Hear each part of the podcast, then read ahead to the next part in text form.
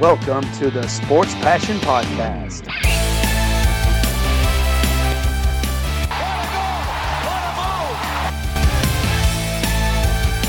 Oh, blocked by James! LeBron James with the rejection. And here's your host, Lars Marendorf. Einen wunderschönen guten Abend und herzlich willkommen zum Sport Passion Podcast. Die Finalserien der National Hockey League stehen fest. Die Vegas Golden Knights spielen gegen die Montreal Canadiens und die Tampa Bay Lightning spielen gegen die New York Islanders.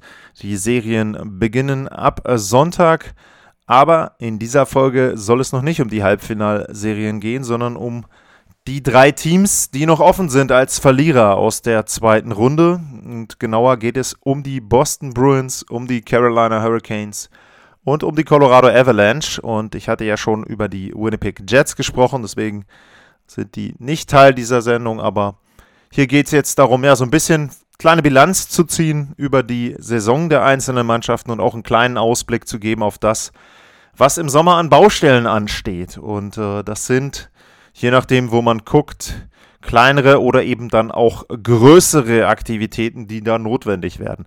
Ähm, wir kann, fangen an mal mit den Boston Bruins ähm, und schauen auf die Saison der Boston Bruins zurück. Die hatten ja auch so ein bisschen, ich will nicht ganz sagen Up-and-Down-Saison, aber schon eine Saison mit eben Höhen und Tiefen, sind Dritter geworden in ihrer Division. 73 Punkte, waren aber, wie gesagt, das war, hatte ich ja schon ein paar Mal erwähnt, die East Division war sehr, sehr eng an der Spitze, da war es sehr ausgeglichen. Äh, vier Punkte hinten dran waren sie hinter Pittsburgh und auch hinter den Capitals. Ähm, dann Boston, erste Runde gegen die Washington Capitals nach Auftaktniederlage in Overtime, dann vier Siege am Stück. Und auch in der zweiten Runde haben sie mit einem Sieg begonnen, 5-2, dann einmal nach OT verloren, einmal nach OT gewonnen. Und bei 2-1 Serienstand gegen die New York Islanders, da sah es für mich schon vergleichsweise gut aus. Aber danach vier Niederlagen in Serie. 4-1, 5-4 und 6-2. Und man sieht so ein bisschen, klar, Gegentore sind dann auch immer beeinflusst durch die Empty Net Goals. Aber man sieht auch so ein bisschen, dass da das Problem nicht nur die Offensive war, sondern dann auch die Defensive. Und wenn wir dann eben schon äh, auf die Mannschaft gucken, dann sind wir, glaube ich, schon bei der größten Baustelle, die sie haben werden.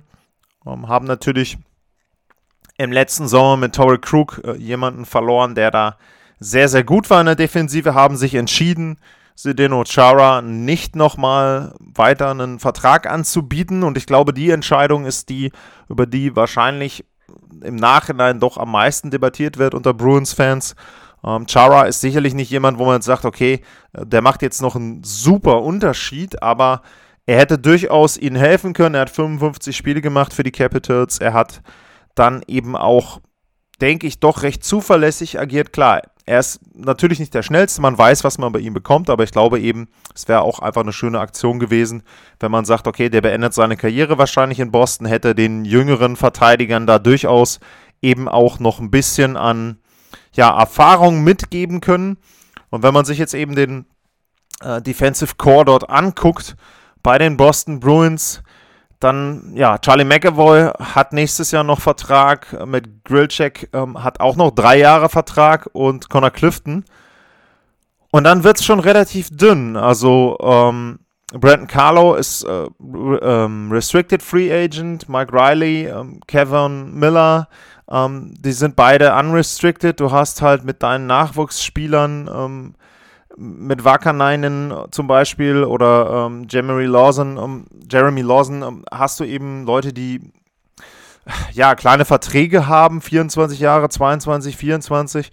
Aber das ist nicht unbedingt ein Defensive Core, wo du sagen kannst, das ist mein, meine Basis für einen Stanley Cup-Sieg. Und äh, wenn man jetzt das Ganze erweitert, nicht nur auf die Verteidigung, sondern auch auf die Torhüterposition, dann wird es eine riesengroße Baustelle, denn äh, Tuko Rask und Jaroslav Halak, die haben beide auslaufende Verträge.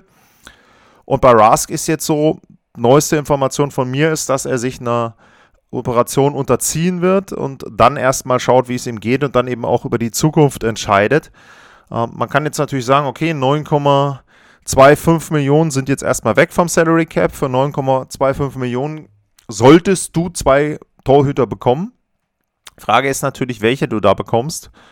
Und äh, das wird sicherlich, ja, das sind die beiden größten Baustellen, vor allem dann im Tor, aber eben auch die Verteidigung. Ähm, vorne gibt es auch ein paar Punkte, also man wird sich daran gewöhnen müssen, die Boston Bruins anders zu sehen in den nächsten Jahren. Es wird natürlich noch weiterhin die üblichen Verdächtigen geben. Vorne Patrice Bergeron, David Pasternak, Brad Marchand. Ähm, das sind noch diejenigen, die da noch ein paar Jahre spielen werden, auch ein Charlie Coyle. Aber ähm, zum Beispiel David Krejci, da läuft der Vertrag auch aus. Ähm, dann hast du Sean Corelli, ähm, ist eben auch nicht mehr dabei nächstes Jahr. Und ähm, Taylor Hall, da ist es auch so, der ist auch Unrestricted Free Agent und das ist eben auch eine Personalie, wo man dann bei den Boston Bruins sagen muss, wo geht da die Reise hin? Wollen sie ihm einen Vertrag anbieten? Ähm, wenn wir jetzt mal gucken auf die Statistiken, auf die individuellen Statistiken der Spieler, dann ist es so, dass Taylor Hall für mich keine schlechte Saison gespielt hat bei den Bruins, vor allem keine schlechten ähm, Playoffs gespielt hat. Klar, fünf Punkte in elf Spielen hm, hätte mehr sein können, speziell jetzt gegen die Islanders. Aber erste Runde gegen Washington hat er mir schon ganz gut gefallen. Nur, äh, ja, da ist auch die Frage, was, was für einen Preis ähm, bezahlst du einem Taylor Hall? Was ist der Wert? Also ist er wirklich ein Unterschiedsspieler? Kann er wie ein Unterschiedsspieler äh, bezahlt werden? Oder sagst du, okay, das ist eher so, ich sage mal, für die zweite Reihe oder ein super Luxus für die dritte Reihe. Äh, das ist eben etwas, äh, ja, muss man gucken. Wenn man ansonsten eben guckt, ähm, auch jetzt bei den individuellen Zahlen, wer hat jetzt in den Playoffs überzeugt? Dann siehst du eben natürlich Pasternak vorne sehr gute Playoffs gespielt. Äh, sieben Tore in elf Spielen, insgesamt 15 Punkte. Ähm, Charlie McAvoy, zwölf Punkte in elf Spielen als Verteidiger, auch okay. Ähm, Brad Marchand hat für mich sehr gute Playoffs gespielt. Acht Tore in elf Spielen, auch das sensationell. Aber danach wird es dann eben schon ein bisschen dünn. Ähm, Krejci und Bergeron jeweils mit neun Punkten, ja. Und dann, wie gesagt, Taylor Hall noch. Und das Problem ist, dass sie dann nicht mehr wirklich so die Tiefe haben. Und äh, ja, wie gesagt, vor allem dann auch die Fehler, die eben gemacht wurden. Äh, Matt Gölczek äh, dann eben jetzt auch in Spiel 6 gegen die New York Islanders. Ähm, also bei Boston bin ich persönlich der Meinung, dieses Stanley Cup Window von dem Kern hat sich jetzt geschlossen, äh, meiner Meinung nach. Die werden sicherlich nicht die Mannschaft sein, wo ich jetzt sage, die stürzen komplett ab und sind am Ende ihrer Division. Aber ich kann mir nicht vorstellen, dass die in den nächsten zwei, drei Jahren nochmal in Richtung Titel angreifen. Ähm, wie gesagt, natürlich immer solche Aussagen vor der Sommerpause und vor Free Agency und so weiter mit einem kleinen Fragezeichen zu versehen. Aber es sind einfach sehr viele Baustellen. Wie gesagt, um das nochmal zusammenzufassen, Torhüterposition, Riesenbaustelle. Da ist überhaupt nicht klar, ähm, was mit Tuko Rask ist. Ähm, auch ein Backup äh, wäre dann eben äh, nochmal eine Frage bei Rask eben. Wie gesagt, muss man ja auch sagen, ist ja auch vom Alter her jetzt nicht derjenige, wo man ähm, wo man sagt, der muss jetzt unbedingt noch einen langen Vertrag kriegen, 34, Halak 36. Ähm, Jerry, Jeremy Swayman, ja, das wäre jemand, um den kannst du vielleicht dann so für die nächsten Jahre aufbauen. Ähm, aber du brauchst dann auf jeden Fall einen Veteran. Verteidigung fehlen mir auch auf jeden Fall zwei Spieler, wo du sagen kannst, okay, die passen in die ersten vier äh, mit rein oder aber dann eben einer, der vielleicht dann das dritte Verteidigerpaar mit anführt. Und vorne eben, wie gesagt, wie viel Jahre und wie viel Geld gibst du einem David Krejci noch? Kannst du Taylor Hall halten? Willst du ihn halten? Und das sind so die, die großen Baustellen in Boston und für mich eben die Boston Bruins. Weiterhin ein Playoff-Team nächstes Jahr, denke ich, aber mit Titelkandidat, äh, da wird es jetzt langsam schwer, da läuft langsam die Zeit ab für die Boston Bruins. Dann machen wir einen kurzen Break und es geht gleich weiter mit den Carolina Hurricanes.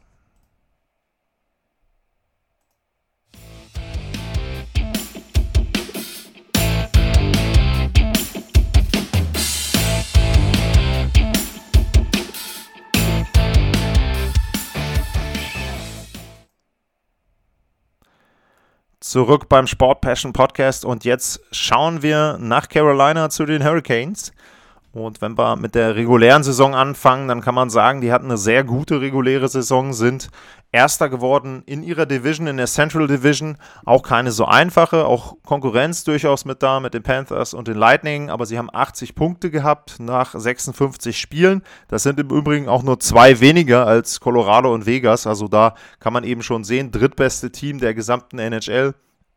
Denke ich, eine wirklich erfolgreiche reguläre Saison wenn man dann in die Playoffs schaut, ähm, dann ist es natürlich so, ähm, erste Runde war okay gegen Nashville. Du bist weitergekommen, 4-2 gewonnen. Man muss aber auch sagen, sie haben sich am Ende für mich schwerer getan, als ich das erwartet hätte. Und vielleicht kann man da auch so ein bisschen sehen, dass ihnen das dann auch in der Folgerunde gegen die Tampa Bay Lightning ein paar Probleme gebracht hat. Gegen Nashville 2-0 geführt, ersten beiden Spiele ähm, zu Hause sehr, sehr souverän gewonnen. Äh, 5-2, 3-0. Ja, und dann zweimal nach Verlängerung, nach Double OT verloren und die Spiele 5 und 6 auch beide nach Verlängerung erst gewonnen. Also das war dann nicht mehr ganz so eindeutig gegen die Nashville Predators. Und da muss ich eben sagen, da war ich dann schon enttäuscht, dass sie da ja im Prinzip solche Probleme dann bekommen haben. Ähm, nicht, dass ich jetzt Nashville als komplettes Kanonenfutter gesehen habe, aber die sind für mich eben nicht auf dem Niveau der Hurricanes. Und ein gutes Team macht ja auch aus, wenn du dann eine Serie hast gegen einen schlechteren Gegner, dass du die auch früh entscheidest und dass du dann vielleicht die zwei, drei Tage mehr Ruhe hast, wenn es dann gegen ein besseres Team geht. Und ich glaube, da haben sie so ein bisschen eine Chance versäumt, um sich da dann ja äh, eben entsprechend vielleicht ein bisschen mehr Luft zu ähm, dann letzten Endes vor der Serie gegen Tampa Bay. Und wenn wir da drauf schauen, dann ist natürlich ziemlich klar, wenn man sich die Ergebnisse anguckt, was das Problem war. Sie haben die ersten beiden Spiele zu Hause beide 2-1 verloren, haben dann nochmal ein Spiel auswärts in Tampa gewonnen, 3-2 und dann 6-4, Spiel 4 in Tampa verloren und das letzte Spiel 2-0. Das heißt also, in den drei Heimspielen haben sie insgesamt zwei Tore gemacht. Ähm, damit gewinnst du keine Playoff-Serie, ganz klar. Man muss eben auch sagen, auch Spiel 4, Riesenchance verschwendet da im Prinzip. Ähm, das, der Spielverlauf, ähm, ja, weiß, äh, äh, sie haben 4-2 geführt im zweiten Drittel. Ich weiß jetzt nicht hundertprozentig den Spielverlauf. Ich glaube irgendwie, weiß nicht, 2-1, äh, 4-2 und dann 4-6. Also, ja, wie gesagt, wenn du mit zwei Toren führst in Tampa, dann musst du eben versuchen, so ein Spiel auch irgendwie ein bisschen zu beruhigen. Natürlich weiß ich, Tampa ist ein Gegner, der sehr, sehr viele Waffen hat. Ähm, Dougie Hamilton hat auch eine sehr interessante Aussage dazu noch getroffen, kann ich ja auch gleich noch kurz was zu sagen. Aber letzten Endes haben sie da eine Chance verschwendet, die Serie auf 2-2 zu stellen und dann eben zu Hause wieder ja kein Tor ähm, gegen Andrei Wasilewski erzielt und dann eben verloren. Ja, was man sagen muss, ähm, für mich haben sie mit äh, Nedeljevic den Nummer 1 Torhüter gefunden, ähm, finde ich. Ähm, das war ja auch immer so ein, so ein kleines Thema, wo man sagen musste, okay, ähm, bei den Carolina Hurricanes ähm, ist es so, dass sie einen Nummer 1 Torhüter haben. Für mich haben sie ihn jetzt. Ähm, er ist ja auch in einem Alter, wo man sagen kann, da kann man durchaus ihn als Nummer 1 Torhüter sehen. Äh, 25 Jahre. Und ähm, da denke ich schon, wenn wir jetzt in Richtung Baustellen äh, gucken, er wird eine der, eines der Hauptthemen sein, Torhüterposition, ähnlich wie bei Boston, ähm, überhaupt ähnlich, muss man ja dann auch nachher bei Colorado sagen, wie bei den Teams, die jetzt rausgeflogen sind in Runde 2. Ähm, das wird sicherlich das wichtigste Thema sein, neben dem Coach, ähm, dass man im Tor ja, eine gute Kombi findet. Ähm, alle Verträge laufen aus, äh, wie gesagt. Also James Reimer, Peter Mrazek und eben äh, Alex Nedeljovic haben keinen Vertrag mehr nächstes Jahr. Bei Nedeljovic, der ist restricted. Das heißt, da bestimmen die Hurricanes selber drüber, über das Schicksal. Ich würde erwarten, dass sie den verlängern. Und ähm, ja, dann wahrscheinlich einen von beiden, vielleicht idealerweise Peter Mrazek nehmen. Der ist ein bisschen jünger ähm, und dann mit dem Torhüter-Duo in die nächste Saison gehen. Und wenn man sich die Gehälter anschaut, das sollte ungefähr auf dem Niveau dann auch bleiben. Vielleicht können sie da irgendwo eine Million insgesamt dann einsparen. Ähm, ja, wenn wir weiter durchgehen, was gibt es für Baustellen? In dem Fall bewegen wir uns jetzt vom Tor nach vorne. Dann natürlich Dougie Hamilton, nächste große Thema. Ich habe es erwähnt, sehr interessante Aussage von ihm, dass er gesagt hat, Ja, wir haben gegen Tampa verloren, gegen ein Team, das 18 Millionen über dem Salary Cap war. Da muss man jetzt sagen, ich habe ja auch die Tampa Bay Lightning kritisiert, beziehungsweise die Liga dafür kritisiert, dass das möglich ist. Tampa macht ja nur das, was möglich ist. Und da muss ich jetzt sagen, die 18 Millionen sind ein bisschen irreführend, ähm, wurde auch schon an einigen Stellen rausgehoben. Marion Garberick ist, steht da zum Beispiel mit drauf, der spielt natürlich nicht mehr. Und ähm, ein paar andere Spieler auch. Aber letzten Endes hat er natürlich schon angesprochen, was wäre möglich gewesen für die Carolina Hurricanes, wenn sie auch noch ein, zwei Spieler mehr gehabt hätten. Ähm, Frage bei Dougie Hamilton ist, ja, wollen sie ihn verlängern und können sie ihn verlängern? Er ist Unrestricted Free Agent. Ähm, ich muss sagen, ich habe jetzt die Liste nicht parat, welche Spieler Free Agents sind im Sommer, aber ich glaube, dass Dougie Hamilton schon einer der, wenn nicht vielleicht der beste Verteidiger ist, der nächstes Jahr oder der jetzt in diesem Sommer nach dieser Saison auf dem Markt ist. Dementsprechend wird es da schon einige geben, die ihn bezahlen möchten. Das ist ja erstmal der erste Punkt. Die Frage ist, wie viele können ihn bezahlen? Die Carolina Hurricanes könnten sicherlich ihm ein gutes Gehalt bezahlen. Ähm, er hat jetzt 5,75 Millionen verdient. Ja, ich denke mal eher, er wird so, ich sage jetzt mal, ein guter Preis für die Hurricanes wäre wahrscheinlich irgendwo zwischen 6 bis 7 Millionen. Ähm, alles, was drüber geht, ist eben die Frage, ob dann auch wieder Dougie Hamilton derjenige ist, der es wert ist. Äh, muss man schauen. Und ähm, ja, was gibt es sonst noch für Baustellen, die sie haben, wenn wir mal durchgucken? Ach ja, ähm, Andrei Svechnikov, auch Restricted Free Agent vorne. Ähm, und äh, Warren Vögele ähm, ist auch nochmal ein äh, Restricted Free Agent bei Svechnikov. Ja, für mich überhaupt kein Thema, dass sie ähm, dem nach seinem Entry-Level-Contract eine Gehaltserhöhung geben werden. Ähm, das sollte auch möglich sein. Wie gesagt, in der Kombination mit den Torhüterpositionen sind sie da, glaube ich, in der Lage, durchaus ähm, dann auch ganz gute Verträge ihren Spielern zu geben. Ähm, sie haben einen Kern fürs nächste Jahr, das muss man ganz deutlich sagen. Danach wird es schon einen Umbruch geben. Also wenn wir jetzt vorne gucken, ähm, Sebastian Aho hat noch länger Vertrag, Jordan Stahl hat noch nach dieser Saison zwei Jahre, ähm, Toy Votera waren drei Jahre. Äh, Nino Niederreiter hat noch ein Jahr und Vincent Trocek auch. Ähm, deswegen, der Kern jetzt der Hurricanes wird noch ein weiteres Jahr haben. Ähm, in der Abwehr übrigens sind sie sehr gut aufgestellt. Also da sind die Verträge ähm, auch alle mindestens zwei Jahre. Ähm, die meisten, also Slavin, äh, Brady Skay, Brad Pesky, alle drei plus. Jahre, wenn sie da Dougie Hamilton unter Vertrag nehmen, auch für drei plus Jahre haben sie also drei oder vier, haben sie vier gute Verteidiger mindestens die nächsten drei Jahre noch unter Vertrag. Also ähm, sieht da schon sehr, sehr gut aus in der Abwehr. Und ähm, ja, wie gesagt, im Sturm wird sich ein bisschen was verändern. Und wichtig auch noch bei den Carolina Hurricanes, ähm, das hatte ich jetzt bei Boston nicht so, weil ich glaube, da wird nicht über die Trainerposition diskutiert werden. Bei Carolina wird im Grunde auch nicht diskutiert, sondern gehofft, dass Rod Brindamore einen neuen Vertrag bekommt und den dann auch annimmt. Die Zeichen deuten darauf hin, auch so seine äh, Aussagen jetzt nach dem Aus in den Playoffs, in den ähm, Pressekonferenzen jetzt, was ich so mitbekommen habe, das ist schon so, dass er da sicherlich gerne bleiben würde. Hat ja auch eine lange Historie mit dem Verein, aber da muss man eben auch sehen, ob er jetzt einen neuen Vertrag dort bekommt, unterschreiben wird. Ähm, Rod Brindamore und das eben dann auch der Bogen, ähm, der dann auch für die anderen Teams gilt, hat allerdings auch noch eine Option, die viele Coaches haben.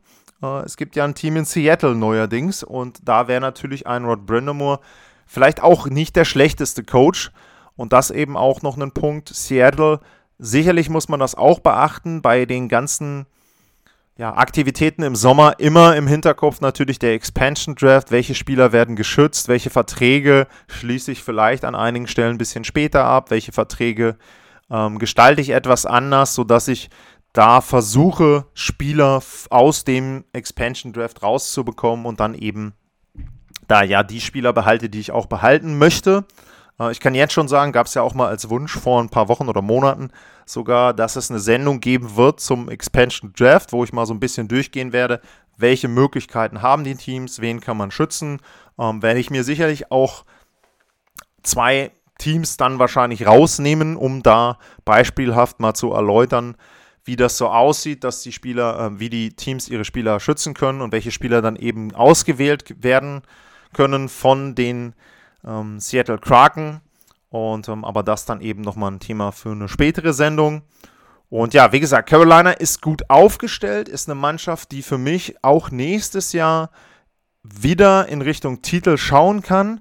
Wobei, ich spanne jetzt schon den Bogen auf den dritten Teil. Ich sehe sie ein bisschen unter der Colorado Avalanche und da muss man eben sagen, dementsprechend kann man die Saison, glaube ich, auch positiver bewerten aus Sicht von Carolina. Sicherlich waren sie vor ähm, zwei Jahren im Conference-Finale und das wäre auch ähm, natürlich für sie damals schön gewesen, aber da waren sie vielleicht so ein bisschen zu früh ähm, zu gut, sage ich jetzt mal, wenn man das so ausdrücken will. Also das war ein Early Peak, ähm, dann eben letztes Jahr so ein bisschen wieder, ja, ein hm, bisschen Regression, also ein bisschen wieder sich zurückentwickelt und dieses Jahr eine wirklich solide Saison gespielt. Sie haben natürlich auch das Pech, das muss man auch ganz klar sagen, dass mit Tampa da jetzt ein direkter Konkurrent in der Division ist, der ja sowieso schon sehr gut ist und der dann zu den Playoffs natürlich nochmal besser geworden ist. Und das ist natürlich etwas, ähm, wenn sie dann zum Beispiel in einem Conference-Finale vielleicht erst gegen Tampa spielen, wenn die dann vielleicht doch mal einen Verletzten haben und so weiter, ähm, dann kann sich das Ganze natürlich anders entwickeln. Carolina, ein Team, was für mich zum erweiterten Titelkreis gehört, sicherlich auch im nächsten Jahr. Frage ist, wie gesagt, was können sie im Tor machen? Können sie da einen Trade machen? Können sie da vielleicht wirklich ähm, noch einen zweiten Torhüter mit dazu holen? Das wäre noch so ein Thema. Dougie Hamilton und wie gesagt, welcher Trainer steht im nächsten Jahr an der Bande in Carolina, in Raleigh? Und das ist dann sicherlich der Punkt, wo sie darauf aufbauen können. Ich glaube, Rod Brindamore, Kontinuität, das wäre sehr, sehr gut für dieses Team. Und dann muss man eben schauen, ob sie dann nächstes Jahr, wenn Tampa vielleicht auch ein Jahr älter ist, ähm, dann durchaus eine Chance haben, da etwas weiterzukommen. Damit haben wir zwei Teams rum von den dreien, die jetzt rausgeflogen sind. Und gleich geht es weiter mit der Colorado Avalanche. Bis gleich.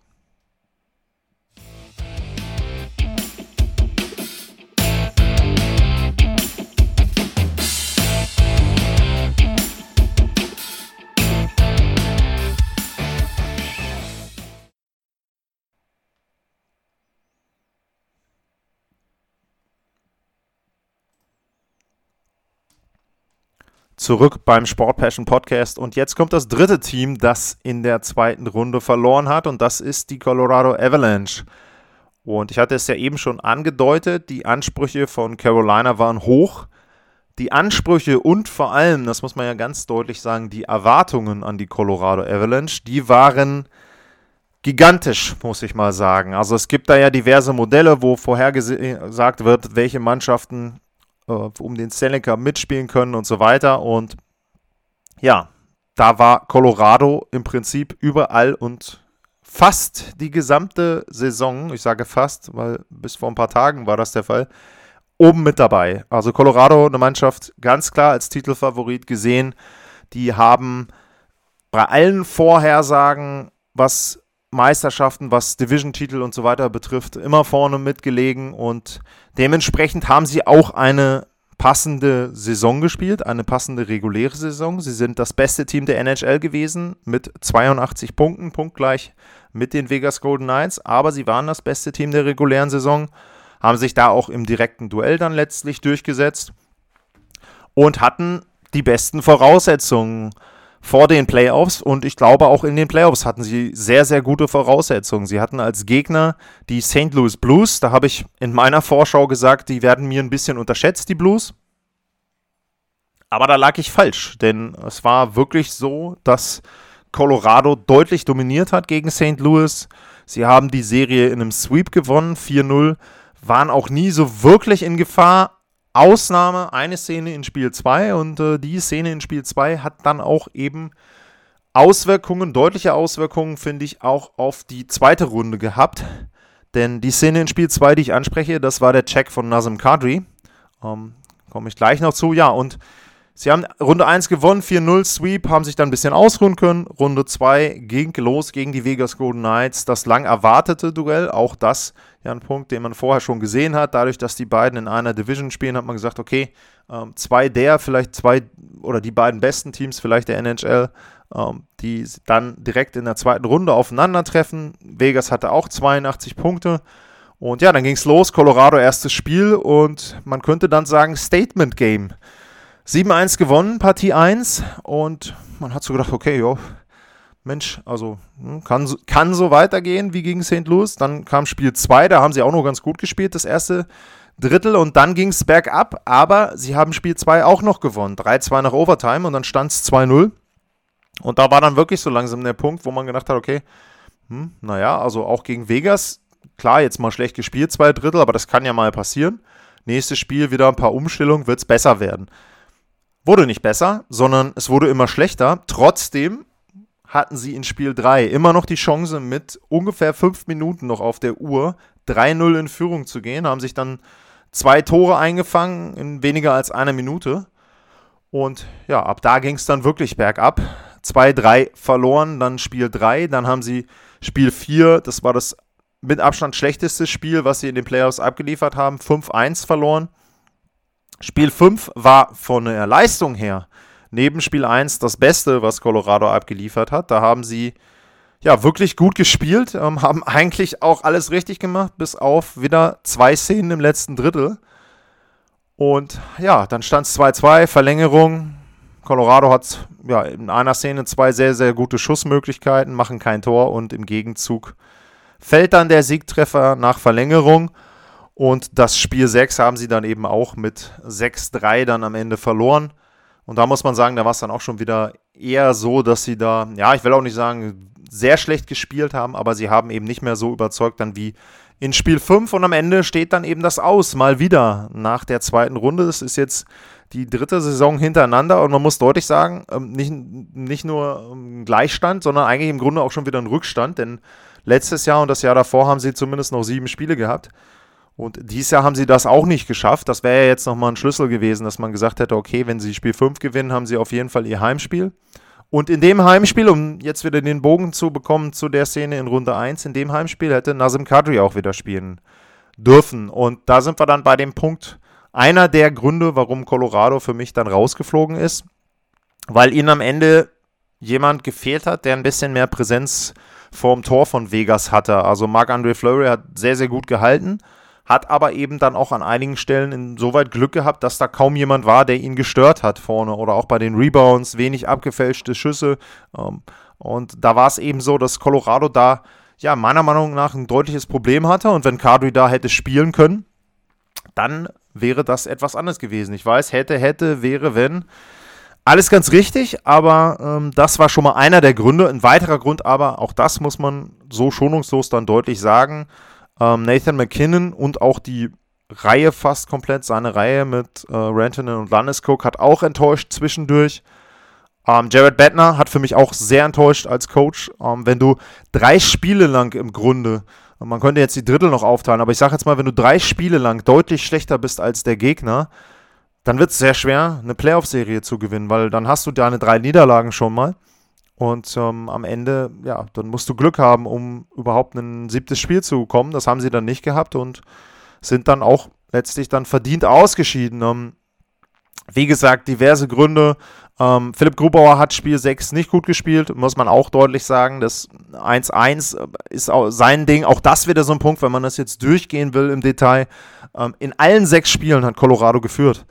Und auch da teilweise dann, wenn du auch wieder sagst, ähm, besser kannst du ja nicht rauskommen in Spiel 6. Du kommst raus, erster Schuss war es, meine ich, gleich 1-0 Führung. So, und dann, anstatt die Spiele irgendwie mal ein bisschen zu beruhigen oder auch in den wichtigen Momenten, wo es drauf ankommt, nach einer Führung, kurz vor Drittelende, kurz nach Drittelbeginn, da hat mir Colorado an vielen Punkten einfach ja, zu fahrig gewirkt. Da waren sie nicht aufmerksam genug. Das sind die Momente, das sind die Minuten, wo du aufpassen musst. Ähm, es war so in, in, äh, in Spiel 5, das Saar-Tor, wo Flurry sich den selber reingelegt hat. Da muss man sagen, okay, eine Sekunde oder zwei Sekunden vor Drittelende, das war mal so ein Ding, wo du sagen konntest, okay, da hat Colorado ähm, ein richtig gut getimtes Tor gemacht. Dann fangen sie sich aber zu Beginn des dritten äh, Drittels dann direkt vorne wieder einen ein, anstatt erstmal die 2-0-Führung zu verteidigen. Vielleicht dann auch ein bisschen konservativ zu spielen, vielleicht auch ein bisschen anders zu spielen, einfach mal dicht zu machen. Ähm, auch mal die neutrale Zone dicht zu machen. Vegas hat das super gemacht. Also Vegas hat sehr, sehr gute Umstellungen gehabt. An einigen Stellen fand ich aber einfach auch, dass Colorado ihnen das zu leicht gemacht hat. Dass die Fs dann eben, sie haben versucht, ihren Stil durchzuziehen was ja nicht immer das Schlechteste ist, natürlich nicht, wenn du ein sehr gutes Team bist, aber irgendwann musst du auch mal Anpassungen machen und die Anpassungen haben mir gefehlt. Da hat für mich Jared Badner mit seinem Coaching-Staff nicht genug gemacht. Ähm, ob man jetzt den Trainer austauschen muss, gut. Ähm, steht auf einem anderen Blatt, äh, kann ich ja auch noch was zu sagen. Aber wie gesagt, da war ich enttäuscht von, da hätte ich mir mehr erwartet. Sie waren Favorit, natürlich Vegas, sehr, sehr gutes Team.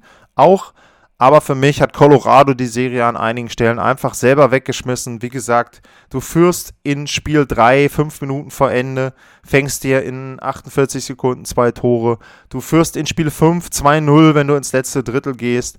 Du gehst in Spiel 6 direkt in Führung. Du kommst auch noch zweimal zurück. Also da, ich muss sagen, als es 2-1 stand, als es 3-2 stand, habe ich gedacht, okay, jetzt brechen sie auseinander. Und dann fangen sie sich selber das 4-3 kurz vor Drittelende, wenn es damit 3-3 ins letzte Drittel geht. Vegas wird irgendwann auch ein bisschen nervös werden, glaube ich schon. Aber ja, das äh, war dann eben nicht mehr der Fall. Die haben das dann locker nach Hause gespielt am Ende. Also wie gesagt, Colorado, muss ich leider so sagen, ist für mich eine Enttäuschung. Ähm, mit Stanley Cup-Aspirationen äh, reingegangen in die Saison und in Runde 2 rauszufliegen, gegen wen dann auch immer, ist eben enttäuschend. Äh, man muss auch deutlich sagen, so einfach wie jetzt im Halbfinale gegen Montreal, ähm, werden sie es wahrscheinlich dann auch in den nächsten Jahren nicht unbedingt haben, wenn sie mal weiterkommen. Ähm, ich glaube, da hätten sie eine sehr, sehr gute Chance gehabt, ausgeruhter als vielleicht der Gegner, wer auch immer dann da rauskommt, ins Finale zu ziehen. Also da eben auch ja, eine Chance verpasst. Dann gucken wir mal auf die Baustellen noch ganz, ganz schnell. Ähm, fangen wir hier mal mit den Forwards an. Große Baustelle, Riesenthema. Gabriel Landeskog, Vertrag läuft, läuft aus. Ähm, bin ich mir ziemlich sicher, den wollen sie auf jeden Fall halten. Captain, wichtiger Spieler. Und ähm, dem werden sie ein gutes, vernünftiges Angebot machen. Aber auch nicht zu hoch. Man muss auch im Hinterkopf behalten, äh, Nathan McKinnon hat nur noch zwei Jahre Vertrag. Ähm, also eben da Landeskog ja ein Forward, den sie behalten müssen. Brandon Sart, 5 Millionen ähm, und äh, ja, 28 Jahre alt. Der hat übrigens sich einen super neuen Vertrag erspielt, glaube ich, in den Playoffs. War vielleicht, wenn man jetzt mal die gesamten Playoffs nimmt, war vielleicht sogar der MVP. Ähm, ist zumindest nicht so abgetaucht wie äh, McKinnon zwischendurch mal. Also sehr, sehr gute Playoffs gespielt, Brandon Sart. Ähm, auch wenn wir mal, ich will mal einmal ähm, auf die auf die Statistiken gucken, wenn man da auch mal auf die Zahlen gucken, äh, was er eben ähm, abgeliefert hat. Also sieben Tore in zehn Spielen. Ähm, ja, äh, einer der wenigen, der dann da äh, wirklich in jedem Spiel im Grunde dann ähm, seine Leistung abgeliefert hat. Und ähm, ja, ansonsten, um, was gibt es noch bei den Forwards zu sagen? Okay, Belmar, Karl Soderberg laufen die Verträge aus. Um, ja, Belmar ist halt 36, also ähm, Soderberg solche Spieler findest du, Millionen, 1,8 Millionen Gehalt, diese Spieler findest du. Da ist halt auch wieder ein bisschen die Frage, ob sie da vielleicht einfach auch andere Spielertypen wieder suchen. Ähm, nicht unbedingt die, die sie hatten. Ähm, vielleicht den Stil ein bisschen umstellen. Ich habe gesagt, vielleicht ein oder zwei Leute, die dann eher vorm Tor parken können. Ähm, klar, man könnte jetzt immer Wunsch denken, Ryan Getzlaff, ähm, den würde ich wahrscheinlich als äh, Colorado Avalanche irgendwie mit einem äh, Bollerwagen aus Anaheim dahin ziehen, äh, nach Colorado in einer, so, in einer Offseason. Also ähm, der wäre für mich zum Beispiel jemand, den ich da sehr, sehr gerne sehen würde, aber der will verständlicherweise, glaube ich, auch aus Anaheim nicht weg. Und ähm, ja, da muss man gucken, ähm, wen sie da holen. Ähm, hinten in der Abwehr, ja gut, Patrick Nemeth, ähm, ich glaube nicht, dass er sich empfohlen hat, sage ich jetzt mal vorsichtig, für einen weiteren Vertrag. Ähm, Kale McCarr kriegt einen neuen Vertrag, der hat sich empfohlen, aber auch da, gut, da muss man immer ein bisschen einordnen. Der Junge ist 22, ähm, ist jetzt schon Norris Trophy-Kandidat, also da kann man auch schon verzeihen, dass er in den Playoffs dann auch mal Momente hatte, die vielleicht nicht so gut waren. Ähm, muss man eben gucken. Und dann auch, und das hatte ich ja bei den anderen Mannschaften schon gesagt, großes Thema Torhüterposition. Ähm, Philipp Grubauer, ja, was machen wir draus? Ähm, ich fand ihn in acht von zehn Playoff-Spielen sehr, sehr gut. Ähm, er hat für mich am Anfang sie speziell in Spiel 2 und auch in Spiel 3 lange, lange überhaupt noch im Spiel gehalten. Hat dann allerdings eben auch in Spiel 5 in der Overtime den Save nicht gemacht. Flurry hat solche Saves gemacht. Äh, direkt am Anfang der Overtime. Und Spiel 6 war für mich sein schlechtestes Spiel in den Playoffs. Und das war das Spiel, wo sie ihn vielleicht am meisten gebraucht hätten. Äh, erste Tor geht ganz klar auf ihn. Das vierte Tor sieht auch komisch aus irgendwie. Also ja, es bleibt für mich ein Fragezeichen, ob Philipp Gruber ein Torhüter ist, mit dem du den Stanley Cup gewinnen kannst. Ist leider so. Und ähm, da muss man eben gucken, auch aus Sicht von Colorado. Sie haben Devin Dubnik geholt, ähm, der ist auch auslaufend. Also sie sind im Grunde blank auf der Torhüterposition. Ähm, wenn du es äh, so sehen willst, äh, Pavel Franzus hat noch Vertrag nächstes Jahr. Die Frage ist aber auch, wie sieht das bei ihm mit der Verletzung aus? Ähm, achso, ja, ein Punkt. Eric Johnson hätte ihn natürlich auch gut getan, ganz klar. Der war auch die Saison über verletzt, hat auch noch zwei Jahre. Da ist eben auch die Frage, der ist jetzt 33. Wie viel hat der noch im Tank? Wie viel kann der noch spielen? Ja, aber wie gesagt, also bei Colorado, ich erwarte da schon, dass sie ein bisschen versuchen umzubauen. Ähm, die werden auch gucken müssen, wie sie sich für den Expansion Draft aufstellen. Ähm, ich bin kein Freund davon, nach einer Trainerentlassung zu schreien, aber auf der anderen Seite, ähm, Jared Bettner hatte zumindest letztes und dieses Jahr einen der besten Kader und eine der besten Mannschaften. Letztes Jahr kann man natürlich zugutehalten, und das muss man auch, dass sie sehr, sehr viele Verletzte hatten. Dieses Jahr hatten sie auch, sage ich mal, unglückliche Umstände, ähm, beziehungsweise selbstverschuldet dann auch bei Nazim Kadri. Aber trotzdem, du darfst dich nicht drei Spiele so präsentieren, wie sie das gegen Vegas gemacht haben. Ähm, dass man mal ein schlechtes Spiel hat, keine Frage. Dass der Gegner Umstellungen macht und dann besser zurechtkommt, auch keine Frage. Nur dann muss man irgendwann auch mal kontern. Er hat vor Spiel 5 ganz gute Umstellungen gemacht. Ähm, das lag aber auch daran, ähm, dass dann eben äh, zum Beispiel Logan O'Connor zurückgekommen ist. Aber ja, wie gesagt, Spiel 6 war dann auch äh, für mich. Sie haben nie richtig Ruhe reingekriegt. Man hatte immer so ein bisschen das Gefühl, dass Vegas dann doch ein, zwei Tore nochmal machen kann. Und wie gesagt, man muss gucken, du kannst nicht nur schönes Eishockey spielen, du musst eben auch irgendwie die Spiele gewinnen. Und ähm, Colorado, ja, erinnert auf etwas höherem Niveau so ein bisschen dann auch an Edmonton und äh, an die Toronto Maple Leafs äh, so ein bisschen, ähm, dass man eben, obwohl das alles gute Spieler, sehr gute Spieler sind da auf dem Eis, so ein bisschen das Gefühl hat, dass da irgendetwas fehlt. Ähm, es gab es schon früher, man hat das auch anderen vorgeworfen, man hat das einem Ovechkin vorgeworfen und so weiter. Ähm, die haben sich dann doch nochmal durchgesetzt, die Großen früher, aber ja, wie gesagt, mit, äh, irgendwas läuft nicht richtig in Colorado und äh, es ist wahrscheinlich einfacher, da den Coach irgendwann auszutauschen, als dann eben vier, fünf Spieler zu tauschen. Und man muss auch da deutlich sagen, wie gesagt, ich habe es gesagt, ähm, es sind noch zwei Jahre bei Nathan McKinnon. Der sagt natürlich, er wird auch den nächsten Vertrag nicht so hoch haben wollen, dass er äh, damit irgendwie den Salary Cap komplett verbraucht. Auf der anderen Seite äh, möchte er auch bezahlt werden. Und äh, wenn jetzt Colorado in den nächsten zwei Jahren auch nichts reißt, dann weiß ich nicht, ob Nathan McKinnon dann nicht sagt, also passt mal auf, ähm, war ganz nett hier, aber ihr habt eben nicht alles gemacht, dass wir hier den Stanley Cup gewinnen können. Also das ist ja sehr, sehr viele, sehr, sehr viele Fragezeichen für mich bei der Colorado Avalanche vor der Sommerpause und mehr, ja, als ich vor sechs, sieben, zehn Tagen gedacht hätte. Also äh, da muss ich schon sagen, ich bin vor allem über die Art und Weise überrascht. Wie gesagt, du kannst gegen Vegas, nehmen wir mal an, sie gewinnen Spiel 5, verlieren Spiel 6 und äh, verlieren dann nach einem guten Hin- und Her-Spiel ähm, auch Spiel 7 zu Hause. Sieht noch ein bisschen anders aus, ähm, aber das, was da so an Leistung zwischendurch war und auch die Art und Weise, wie sie dann Tore und dann eben auch Spiele und letztlich dann die Serie hergegeben haben, das war schon an einigen Stellen für mich bedenkenswert und da muss man vielleicht mal ein bisschen hinterfragen, wie man dann wirklich auch die Mannschaft aufstellt. Ja, das war's. So ein bisschen das Wort zum Sonntag für die drei Mannschaften, vor allem jetzt am Ende für die Avalanche. Ähm, aber das ist auch eins der Teams, äh, das ist ja, glaube ich, auch bekannt, äh, bei dem ich Sympathien hege, ähm, was dann vielleicht auch dazu führt, dass man da etwas kritischer ist als bei dem einen oder anderen Team. Ansonsten freue ich mich natürlich auf die Finalserien. Es sind ungewöhnliche Finalserien, das nehme ich mal schon mal vorweg, finde ich. Also Vegas gegen Montreal, ähm, muss man mal gucken. Ich hatte auch vorhin geguckt, äh, Vegas gegen Montreal ist 2 gegen 18, wenn man die Liga-Platzierungen nimmt. Und Tampa Bay gegen die New York Islanders ist 7 gegen 12. Äh, Vegas war Nummer 2 der Division. Tampa war Nummer 3 und die Islanders und die Montreal Canadiens waren jeweils Nummer 4 der Division. Also da sieht man schon, wer sich da durchgesetzt hat. Reguläre Saison ist nicht so wichtig. Vielleicht liegt es auch an Corona, aber die reguläre Saison ist in diesem Jahr nicht so wichtig für die Playoffs. Ja, dann bedanke ich mich für die Aufmerksamkeit. Vielen Dank fürs Zuhören und dann gibt es zeitnah die Vorschauen auf die beiden Finalserien.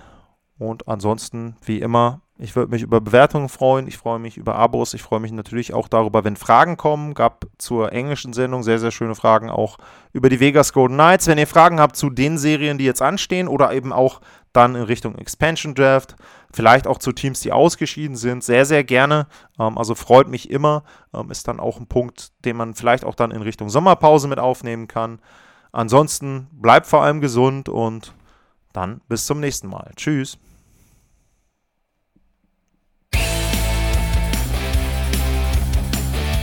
Sportliche Grüße. Das war's, euer Lars.